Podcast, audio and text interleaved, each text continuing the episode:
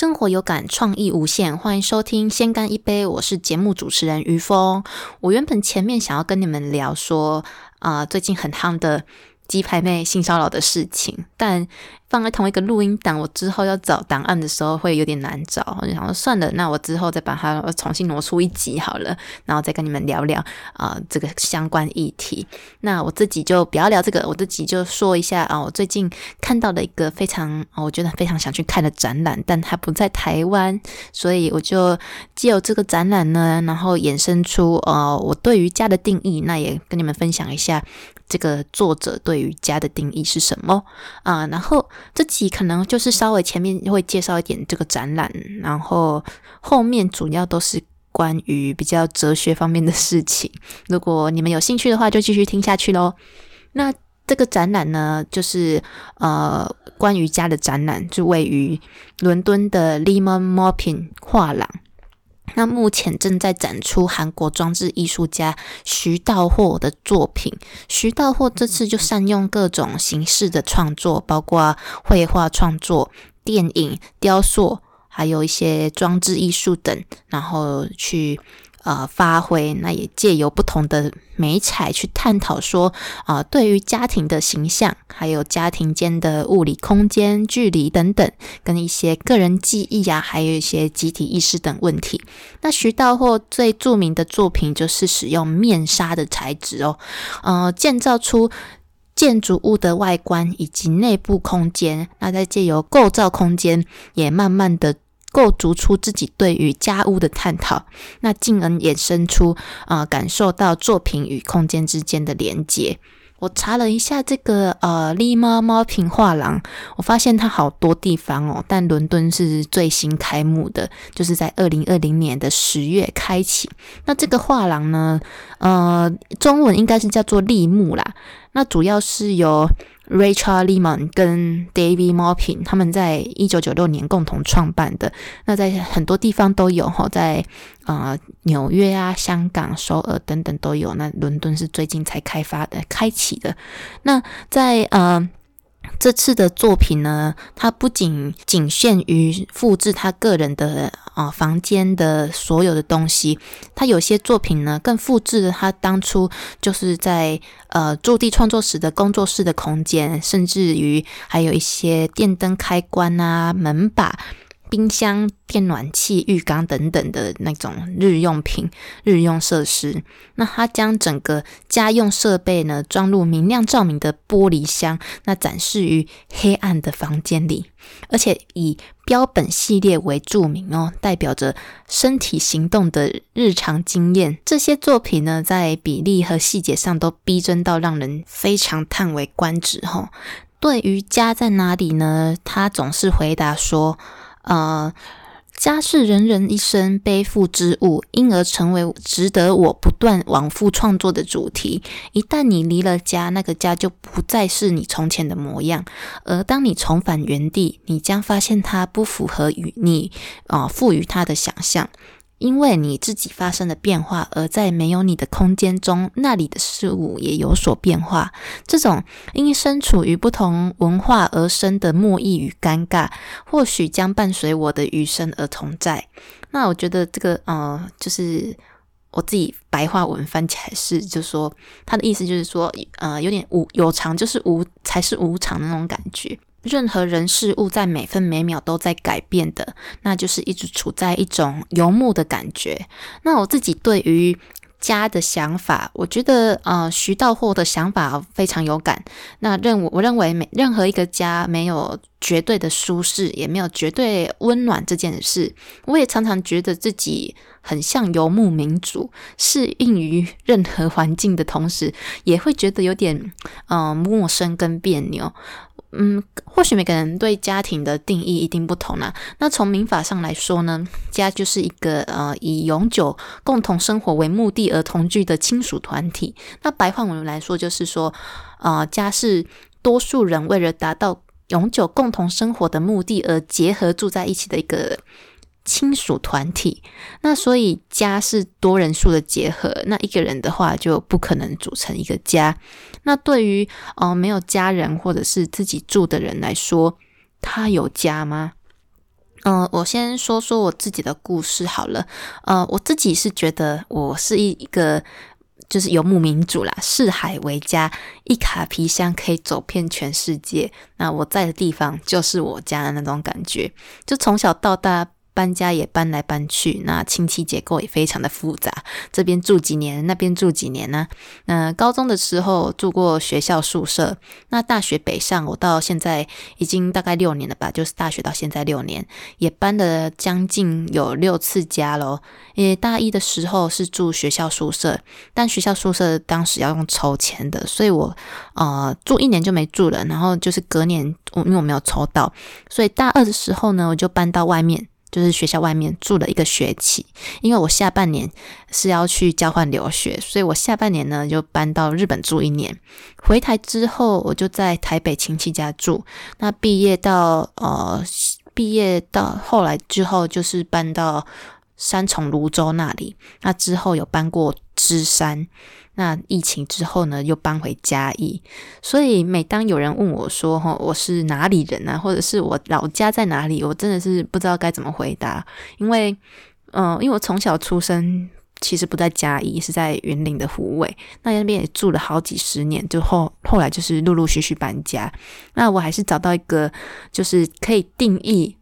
哪边是我老家的一个方法哈，就是我定义的方法，就是呃，我妈妈住的地方，我妈妈在哪里，那个就是我的老家这样子。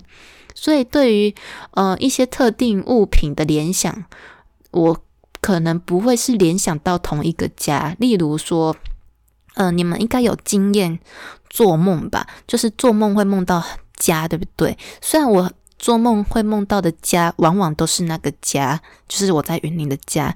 但很多也蛮多时候，我不会只梦到那个家，我可能会梦到我在芝山的家，或者是我在嘉义的家。那，嗯，我不会对于，嗯。看到什么东西就会马上联想到哦，有家的感觉。因为经过多次的搬家后，其实对物品的断舍离也做得相当快速。就是搬到后来，你也发现说，嗯，真正的需要的东西是什么，那就只搬那个。因为行李有限嘛，那公斤数数有限，尤其在你出国的时候。所以我每次都给啊要出国留学的人一个建议哦，因为你出国如果要。你要想要带很多东西的话，一定会超重。那超重其实，在机场加钱会很贵。我之前就有超重过，大概加了两千多块吧，然后就觉得很贵，而且有点后悔，因为我带了一堆不必要的东西。那经过那次之后呢，我可以很清楚的知道以后出去该带什么，不该带什么。出去就带大概三个月以内会穿到的衣服，然后冬天的几套这样就好了。然后，因为你去那边一定会想要买衣服，会想要买新衣服，然后那种消耗品就不要带，卫生纸、洗面乳、洗发乳那个在当地买就好了。那吹风机，有些人会喜欢用某牌吹风机，但我是个人是觉得。嗯，除非电压相同，如果电压不同的话，最好产品也可以换一下，就是在当地再买一台吹风机。因为，嗯，带去的吹风机如果电压不同，可能差个一点点的话，其实也很容易坏掉。因为我记得我那时候好像有带一台台湾的吹风机过去，但因为日本电压好像是一百吗？还是一百一？台湾一百一，然后日本一百吧，那就稍微有点。有差，然后后来就很快就坏掉了，所以我后来在日本又买了一台新的吹风机。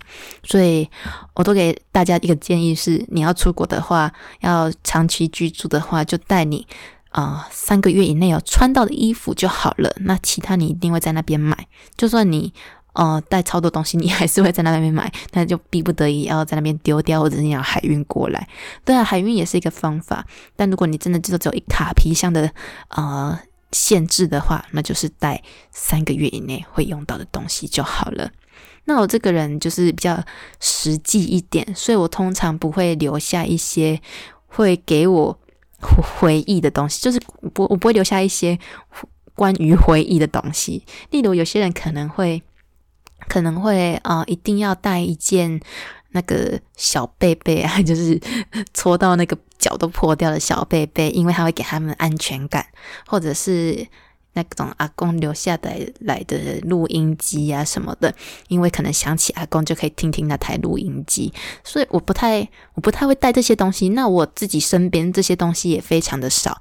我通常会留下回忆的东西哈，我觉得现在科技比较发达的比较发达了，所以我通常我的回忆要么就是一张数位档的照片，而且还不是洗出来的那种会占空间的照片，我就是放在云端。拍的照片都放在云端，或者是像现在这样录我的 podcast，这个方式也是一种保存我的回忆的方式，因为我就可以听听看我当时的想法是什么，我听听看我当时在做什么，或者是像现在有人在写 Facebook 啊，或者是写文章，我觉得这这都是一些嗯，你为了证明自己存在过这个世界的一个手段，这样子。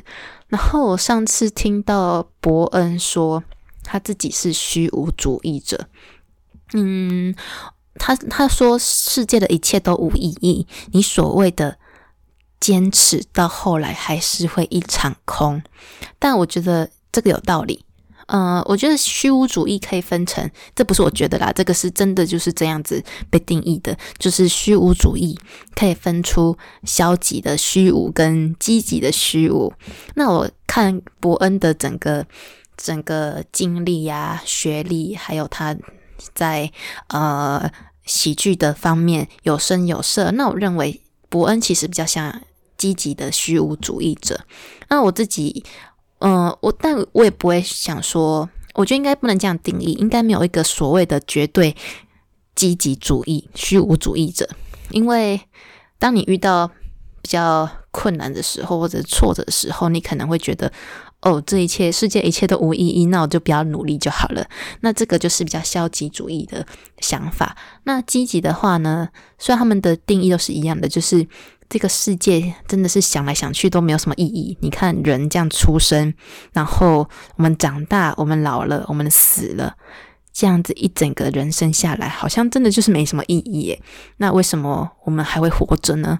那有比较比较悲观的人就想说：哦，对啊，那干嘛活着呢？那就不要做事啊，摆烂这样就好了。那比较积极的人，他们就会想说：哦，就是因为这样，所以我们才可以创造无限可能在这个。我们的人生里面，所以，嗯，每个人的想法都不一样。那我觉得我很喜欢看这类型的东西的原因，不在于说，呃，虽然有些人会觉得哲学是一个很虚无缥缈的东西，但我觉得探讨哲学的目的就是在于，呃，让自己的人生更好过吧。然后，虽然这样讲好像很悲观哦，就是。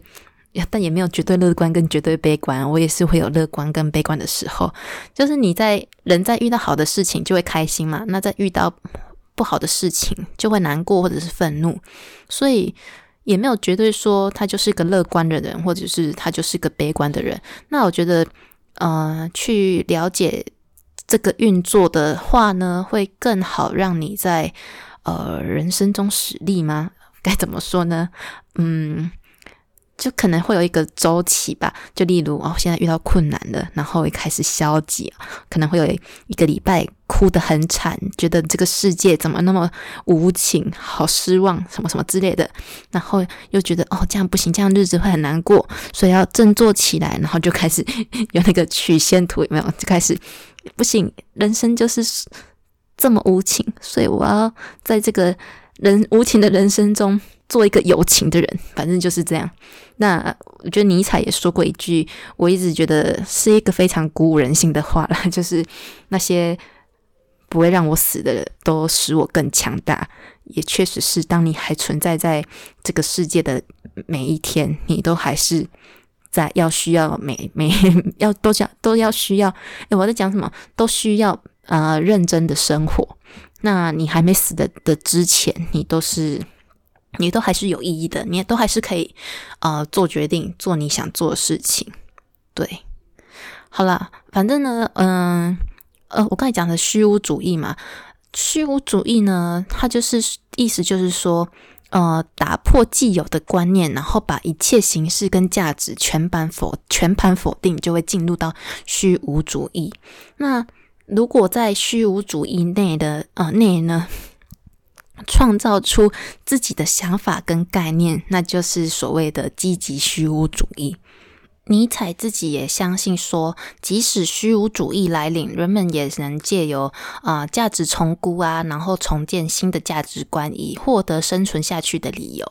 就我在百灵果上听到伯恩说他是虚无主义者，我就觉得哇哦，that was so interesting，就是我有点跟我蛮像的，但我没有呃，可能伯恩会觉得有点说出来有点哦都。不在意的那种感觉，就是会比较豁达的感觉，但我还是会有点在意。就是例如，尤其是跟比较自己比较熟的人，或者是自己比较在意的事情，嗯，没有达成的话，我会有点小失望；或者是跟家人吵架的话呢，我会有点难过，不是有点哦，是非常难过，呃的那种感觉。但但我会试着尽量去用这个想法说，嗯。有时候自己的坚持好像好像也不是那么重要，是不是让对方开心会比我的坚持更来的重要呢？就因为是毕竟是你在乎的人嘛。然后就是很多很多想法，我都是借由借由看哲哲学类的书而有一些改变。我我也没有委屈哦，就是我也很很心甘情愿，因为因为他就是我在意的人，我喜欢他啊，我啊我爱他，所以我觉得很 OK。那在于家庭的话呢，有时候跟家人吵架，然后我就会虽然一开始吵都会很凶，就是硬碰硬的那种感觉，我也不会退让。然后但我会开始反思说，哦，我有必要这样吗？那种感觉，然后就开始示弱，就会觉得好像也没有必要。在坚持说谁对谁错，因为我觉得每个人的想法确实就是不一样。那要改变一个人真的蛮难的。那与其这样呢，就不如改变自己的心境，让自己比较好过一点。这种那种感觉，对。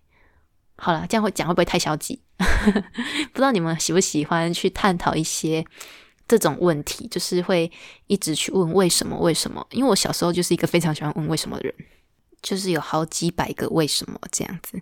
然后啊，自己不是在说家吗？那我想要知道你们的家是对于家的想法是怎么样呢？是跟我一样比较比较极简主义，没有什么特别的特定的东西让你去回忆的人，还是你是需要非常多东西让你感觉很有安全感的人呢？或者是你是一个很念旧的人，这些东西都舍不得丢？我觉得每个人对于家的。呃，定义一定都不一样，那也欢迎跟我分享你们对瑜伽的感觉，对瑜伽的定义喽。那我们下期见啦，拜拜。